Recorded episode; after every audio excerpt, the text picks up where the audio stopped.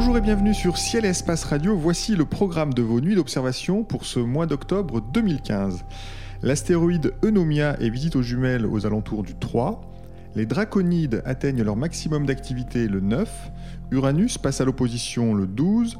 Mars, Jupiter et Vénus forment un trio serré le 23 à l'aube. Vénus est à son élongation maximale le 26 et la Lune occulte l'étoile Aldébaran le 29. Pour commenter ces phénomènes, nous serons en compagnie du spécialiste de l'observation à ciel-espace Jean-Luc Dauvergne et de Guillaume Cana, l'auteur de l'ouvrage Le Guide du ciel et du blog Autour du ciel sur le site lemonde.fr. Messieurs, bonjour. Bonjour. Bonjour. Alors avant de décrypter ensemble les phénomènes du mois, un petit rappel quand même, euh, nous passons ce mois-ci à l'heure d'hiver le 25. Jean-Luc, alors qu'est-ce que ça veut dire? On avance d'une heure on avance... Qu'est-ce qu'on fait avec notre montre? Ça veut dire que c'est une bonne nouvelle dans ce sens-là. On... À 3 heures, il faut reculer notre montre à 2 heures, donc euh, on gagne une heure. On se rapproche de l'heure du soleil en fait. Très bien, donc une heure d'observation, c'est ça que vous voulez dire évidemment? Une heure de sommeil, c'est le week-end. Évidemment. Alors le 3, il faudra guetter l'astéroïde Eunomia dans la constellation de Pégase. Euh, Eunomia, Jean-Luc, est-ce que vous pouvez nous en dire un petit peu plus?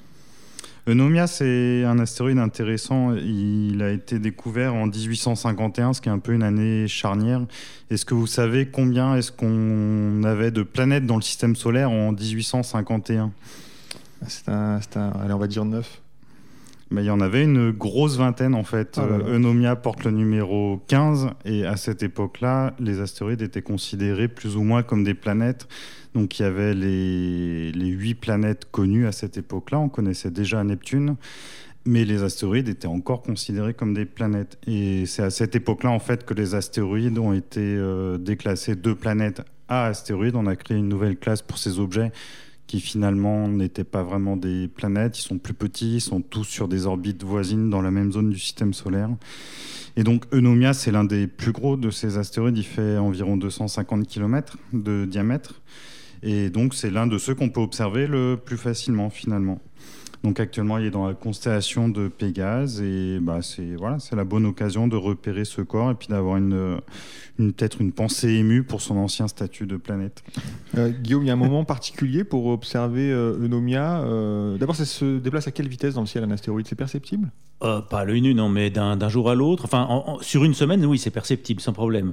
On, est sur un déplacement qui doit faire 0,1 ou 0,2 degrés par, par jour, hein, donc c'est quand même assez sensible. Bon, en ce moment, c'est l'opposition, donc c'est le meilleur moment pour l'observer. la magnitude d'Eunomia, ça devrait être aux environs de 8, hein, 7, 9, 8 par là donc c'est pas visible à l'œil nu, euh, même dans un très bon ciel. Il faut des jumelles, des jumelles et un bon ciel. Donc euh, des jumelles en ville, euh, ça va pas le faire non plus. Donc il faut vraiment être dans un ciel correct. Et ensuite, par contre, photographiquement, c'est accessible vraiment sans aucun problème. Des, des, pauses de quelques secondes de pause maintenant, ça suffit pour mettre en évidence un objet de magnitude 8. Donc on peut faire un, suivi et mettre en évidence la, boucle de rétrogradation de, de Onomia sur quelques semaines, puisqu'en gros là, on a devant nous euh, disons, un bon mois pendant lequel euh, on est à peu près à la même magnitude et donc assez facile à observer. Assez facile à observer. Donc ça vaut le coup de l'observer non seulement euh, le 3, mais enfin les jours Oui, on, peut déjà, l'observer depuis quelques temps. On peut l'observer encore pendant plusieurs semaines après cette date de l'opposition. en ce moment, bon, ben, il faut le chercher dans Pégase, entre les étoiles donc qui appartient à Andromède juste à côté, et Algénib, qui elle appartient à Pégase. Donc c'est, on va pas dire à mi-distance entre ces deux étoiles, un tout petit peu plus près de, de donc un petit peu plus au nord. Euh, et bon, euh, c'est assez facile à pointer aux jumelles. Si on pointe Alphératz aux jumelles, on met Alphératz tout en haut du champ et on a euh, le Eunomia qui est tout en bas du champ. bon, ensuite, il faut une petite carte de champ. Voilà, il faut une petite carte de champ. c'est c'est pas un objet difficile à trouver. D'accord, donc euh, c'est l'occasion, donc le 3 et donc les jours qui suivent et même euh, euh, dès ce soir si vous le souhaitez, vous pouvez essayer de repérer Eunomia dans le ciel de Pégase. les draconides, ce sera le 9. Alors les draconides, c'est un essaim d'étoiles filantes. la question qu'on se pose à chaque fois qu'on parle d'étoiles filantes, c'est quel, quel taux d'étoiles filantes on peut atteindre pour les draconides et cette année, ce sera à peu près combien, Jean-Luc? On peut s'attendre à avoir de 10 à 20 météores par heure. Sur les draconides, c'est toujours assez difficile à estimer dans la mesure où il y a eu des années où il y a eu des véritables tempêtes. Quand on parle de tempêtes, c'est au-delà de 1000 météores par heure. Et ces dernières années, il y a même eu un pic en 2012 où ponctuellement il y a eu 300 à 400 météores par heure. Alors sur les draconides, c'est vraiment particulier quand on donne ce genre de taux. On peut imaginer que si on lève le nez en l'air et qu'on regarde pendant une heure, on va avoir 1000 météores par heure. Mais en fait, le pic peut être vraiment très court sur les draconides. En 2012, typiquement, c'était le cas. Ce pic d'activité avec une activité équivalente à 300 météores par heure, en fait, ça dure que pendant 5 minutes. Donc c'est pas. Euh, et on, sait quand regarder ou il y a des prévisions fiables Oui, oui on sait quand regarder. Là, le, le pic qu'on peut attendre cette année, mais du coup beaucoup plus faible, il a lieu le 9 à 5h40 en temps universel. C'est pas, c'est presque favorable pour nous, mais pas tout à fait pour nous. C'est vraiment la fin de nuit. On est déjà dans l'aube. Donc il faut regarder le 9 au matin, en fin de nuit, c'est là où on peut espérer en voir le plus. Mais c'est vraiment des météores euh, qui peuvent être discrets. Ils ont une particularité quand même à signaler, ce sont des météores relativement lents, à 20 mètres par seconde. 20 km par seconde km par seconde, j'ai dit mètres, ah oui, 20 km par seconde. C'est quand même déjà rapide en fait. C'est rapide, mais les météores, on a des essaims où la vitesse euh, relative va jusqu'à 70 km par seconde. Donc 20 mètres par, km par seconde, c'est des objets quand même plutôt lents pour des étoiles filantes. Donc voilà, c'est intéressant à surveiller, mais le spectacle n'est pas garanti. Il faut être dehors au bon moment, peut-être avoir un peu de chance. Et surtout, il fait partie des essaims d'étoiles filantes qu'on ne sait pas vraiment bien prédire. Le, pic qu'il y a eu en 2012, le moment du pic a été bien estimé. Par contre, le taux d'activité a été euh, mal estimé. C'est quelque chose qu'on ne sait pas très bien prévoir. Ah, il y a, une, une, publication récente à, propos de, Rosetta. Je ne sais pas si vous avez suivi ça, euh, Guillaume sans doute euh, très attentivement et Jean-Luc aussi, où apparemment on a vu de la matière se détacher de, la comète Churyumov-Gerasimenko à proximité du Soleil.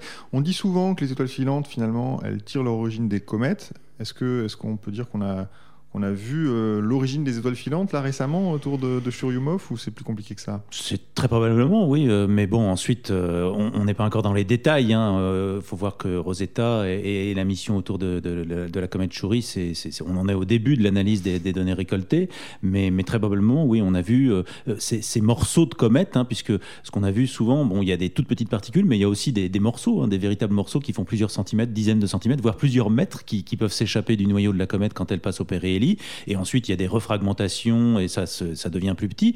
Mais, mais ce sont vraisemblablement tous, ces, tous ces débris éparpillés par la comète sur son orbite euh, au moment du passage au périhélie qui sont ensuite, lorsqu'ils croisent l'orbite de la Terre et lorsqu'ils croisent notre planète, qui deviennent ensuite euh, les matériaux premiers des, étoiles filantes. Oui, tout à fait.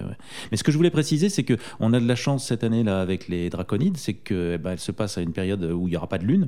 Donc, euh, même si on n'est pas certain qu'il y aura beaucoup d'étoiles filantes, ça veut dire qu'il faut même regarder. Il faut quand même regarder parce que bon, ben, les conditions d'observation sont bonnes. Donc si la météo est favorable, il faut le regarder. Et, je veux rajouter encore un truc, c'est que on a de la chance au mois d'octobre, on a un deuxième essaim qui peut être potentiellement important et qui lui aussi euh, tombera à, nouveau à un moment de la lunaison où il n'y aura pas de gêne à cause de l'éclat lunaire. Sont les Orionides à la fin du mois, enfin vers le 21-22. Et là aussi, et Orionides, moi je les aime particulièrement parce que c'est les étoiles filantes qui sont attachées justement à la première comète périodique, à la comète de Halley. La comète de Halley, donc euh, c'est une comète qui repasse régulièrement autour du Soleil, tous les 76 ans environ. Et, bon, bah, avoir des étoiles filantes créées par, euh, qui proviennent de cet objet-là, c'est toujours euh, un peu émouvant à regarder. Et là, on peut vraiment faire un lien entre ce qu'on voit dans le ciel et puis la comète, pour ceux qui l'ont vu euh, oui, lors de son dernier passage en 86, je crois. donc, on a vraiment un lien entre étoiles filantes et comètes. Et donc, s'il vous plaît, si vous aimez l'observation du ciel, essayez de regarder ces deux essaims, les Draconides le 9 et les Orionides donc le 21. le 21. Très bien. Euh, on passe maintenant à l'événement suivant. Euh, Mars, euh, non pardon, l'opposition d'Uranus le 12. alors Uranus, on en parle rarement. C'est un peu la, planète non pas mal aimée, mais un peu oubliée du système solaire. Jean-Luc, Qu'est-ce qu'on peut dire d'Uranus en ce moment D'abord, quelle taille elle fait sur le ciel? Est-ce qu'elle est perceptible dans, dans, une lunette, par exemple, une lunette de taille modeste? Oui, dans n'importe quel instrument, la taille apparente, elle est d'un petit peu plus de 3 secondes d'arc. Donc c'est au-delà de. C'est plus gros que la limite de résolution de la plus petite lunette qu'on puisse utiliser. Donc ça veut dire que même avec une lunette de 50 ou 60, sa taille apparente, on va pouvoir l'apercevoir. Dans ce genre de petit instrument, ça va être quasiment ponctuel. Il vaut mieux quand même miser sur des instruments de taille un peu plus importante de, de 150, 200 mm, voire plus si possible, mais dans un télescope de 200 mm, l'observation est déjà assez intéressante. On a une petite bille, euh, alors après sur le rendu coloré, les avis, enfin les perceptions peuvent diverger entre plutôt vert, plutôt bleu. En tout cas, c'est une teinte euh, assez, assez pastel, assez discrète. Et puis après, ce qui est intéressant surtout, c'est pour les personnes qui ont la possibilité de faire de l'imagerie avec des petites caméras vidéo. Là, on peut espérer capter quelques détails. Avec un télescope de 200 mm, c'est trop petit. Par contre, il y a des personnes qui ont réussi à avoir des détails avec des télescopes de 250 mm et des télescopes encore plus grands, avec des télescopes de 300-350 mm. Aujourd'hui, ça devient assez routinier de voir des images amateurs montrer au moins la bande qui est à l'équateur d'Uranus. En fait, avant, c'était moins courant pour deux raisons. L'une des raisons, c'est que les techniques progressent sans cesse. Mais l'autre raison aussi très importante, c'est que Uranus vient des constellations qui sont plutôt basses sous les latitudes de l'hémisphère nord. Aujourd'hui, elle est remontée dans la constellation des poissons. Dans le ciel, on l'a à une hauteur relativement généreuse et favorable à ce type euh, d'observation. Et puis ce qu'il faut signaler enfin, qui est important, c'est que Uranus, on la connaît très peu. Elle a simplement été survolée par la sonde Voyager et elle a été un petit peu observée par les grands télescopes, Hubble, le VLT, mais finalement assez rarement. On la connaît mal, sa météo, c'est très mystérieux et régulièrement, maintenant, ces dernières années, les amateurs découvrent de nouvelles tempêtes sur Uranus et c'est souvent eux qui sont les premiers à donner l'alerte. C'est très récent, ça fait seulement quelques années que des gens parviennent à faire ça, mais ce sont les seuls à observer cette planète quasiment en continu. Donc ils sont en première ligne pour euh, voir ce genre d'événements et ils permettent du coup de mieux comprendre la météo de cette planète plutôt méconnue. Et donc en ce moment, c'est vraiment la période, euh, donc là l'opposition le 12, c'est la période euh, idéale pour observer Uranus. J'ai remarqué en, lisant les pages de Ciel Espace qu'elle était finalement aussi grosse que Mars en ce moment. Euh, quelle conclusion faut-il en tirer que Mars est vraiment toute petite En diamètre apparent. En diamètre apparent, bien entendu.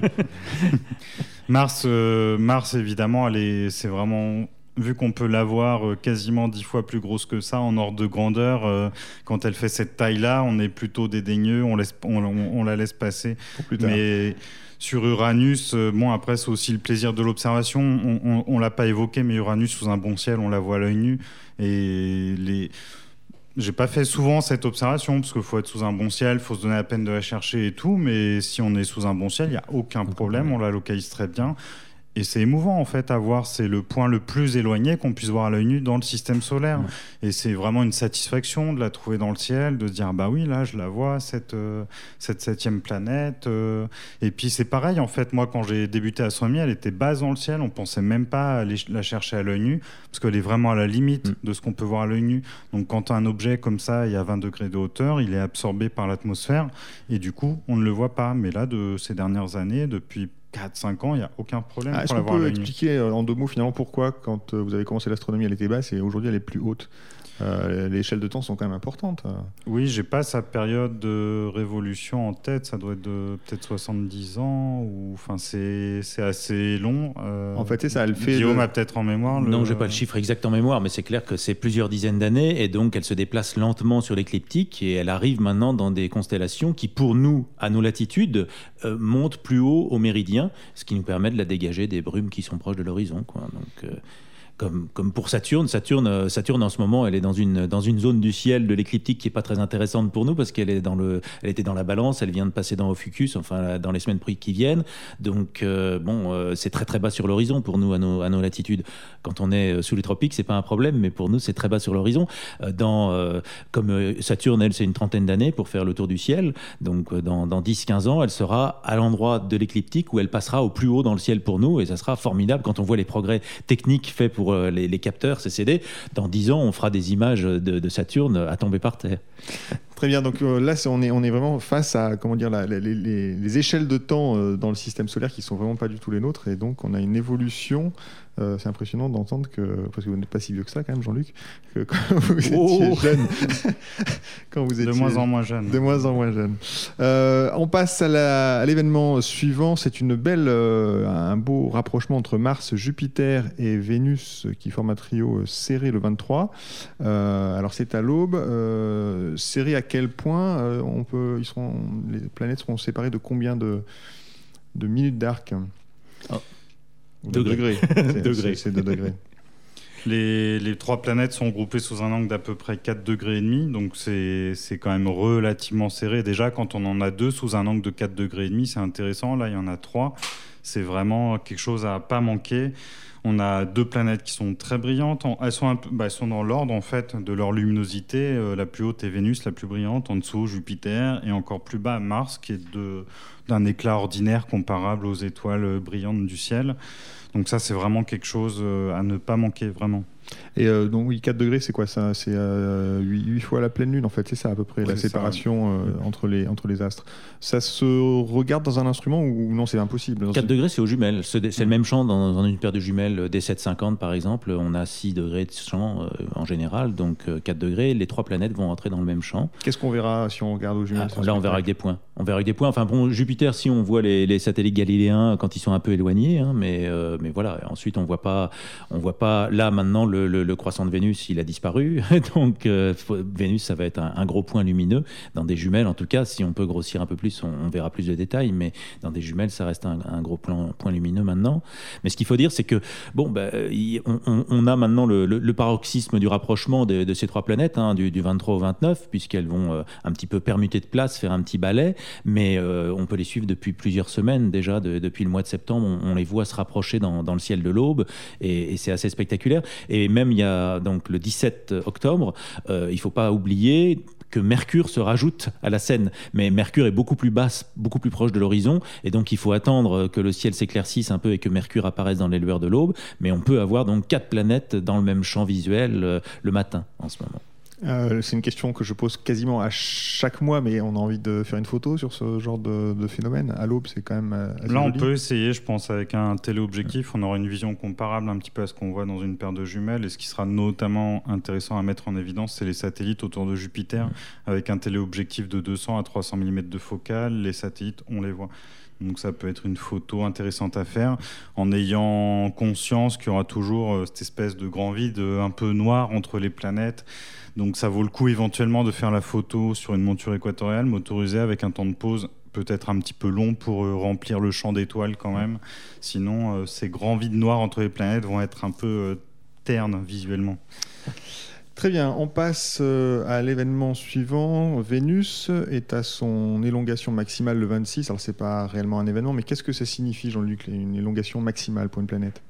C'est lorsqu'elle atteint son angle maximal avec le Soleil, tout simplement. Donc c'est la période où, pour ces planètes qui sont intérieures euh, dans le système solaire, c'est le moment où il y a le, de l'année où on a grosso modo le délai le plus important entre le, lever du, enfin, le lever de la planète et le lever du Soleil. Donc on peut voir la planète assez haute euh, dans le ciel. Euh, donc voilà, c'est une période assez longue, hein, de plusieurs semaines, où on peut l'observer, on peut voir sa phase évoluer. Vu que c'est une planète intérieure, on a un effet euh, comme sur la Lune de phase. Là, actuellement, elle est en quartier. Mais euh, si on regarde dans les jours qui viennent, cette phase, elle va évoluer. Elle a une taille apparente qui est relativement importante. Là, cette date, le 26, c'est 24 secondes d'arc. C'est un peu plus grand que la taille apparente du globe de Saturne quand elle est dans sa meilleure position. Donc on a une image, euh, quand on grossit 200, 300 fois, on la voit vraiment bien. Très bien, donc le 26, euh, vous pouvez observer Vénus qui sera euh, très haute dans le ciel et pour les, jours et les semaines qui viennent.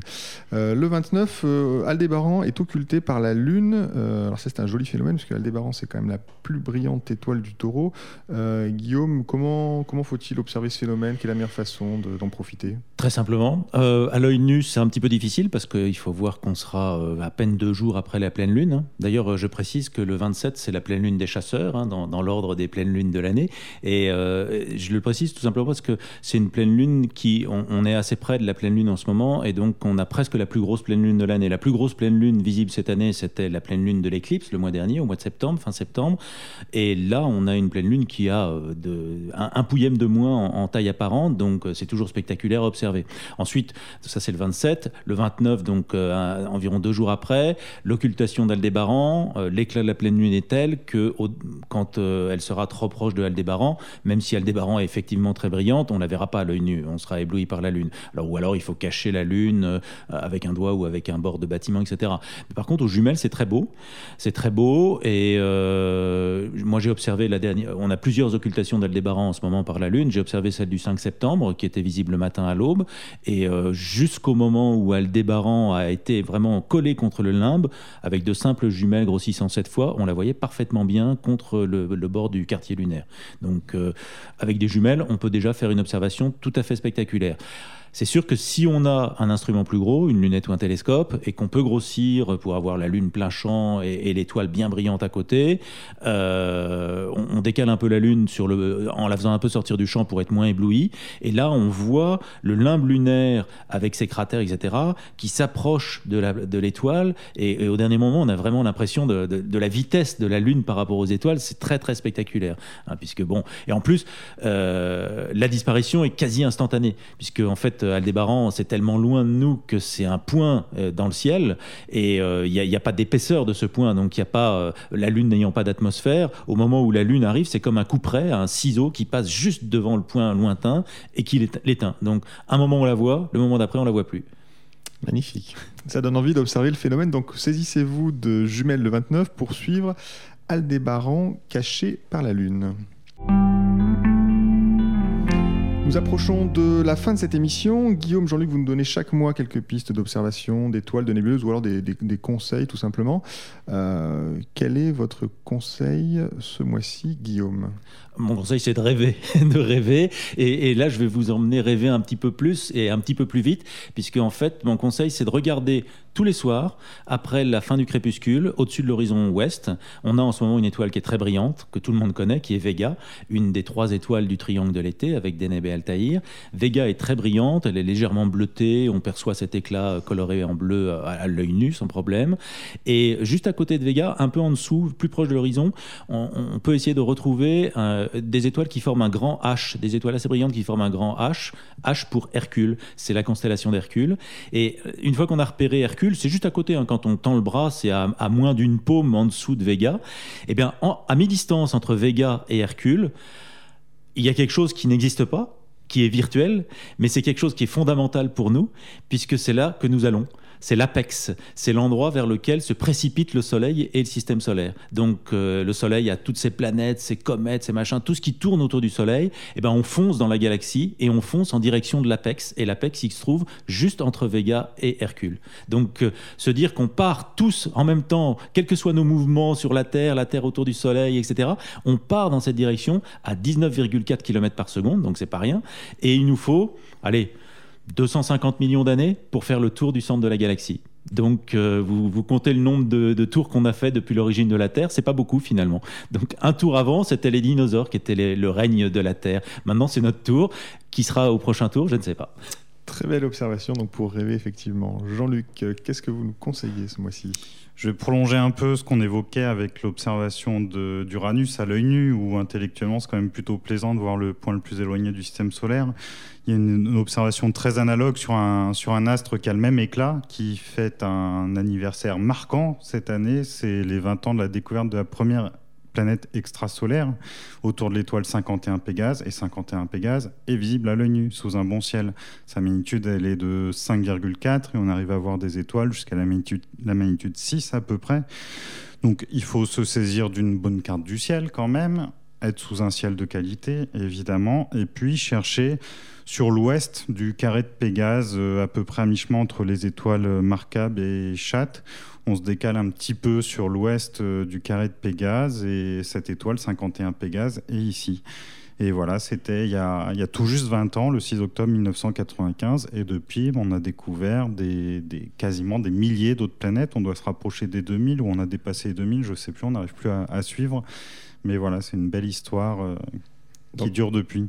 Le 6 octobre, ce serait bien effectivement de faire cette petite observation le 6 octobre. Euh, en souvenir de la découverte de 51 PEG B, euh, donc cette étoile, cette planète pardon, qui tourne autour de l'étoile 51 PEG. Merci beaucoup, messieurs. Les éphémérides de Ciel Espace Radio, c'est terminé. Euh, merci à Guillaume Canaille et à Jean-Luc Dauvergne pour leurs précieux conseils d'observation. Merci à Nicolas Franco qui était aux manettes. Cette émission était présentée comme chaque mois par David Fossé. Bonnes observations à tous. Rendez-vous au mois de novembre.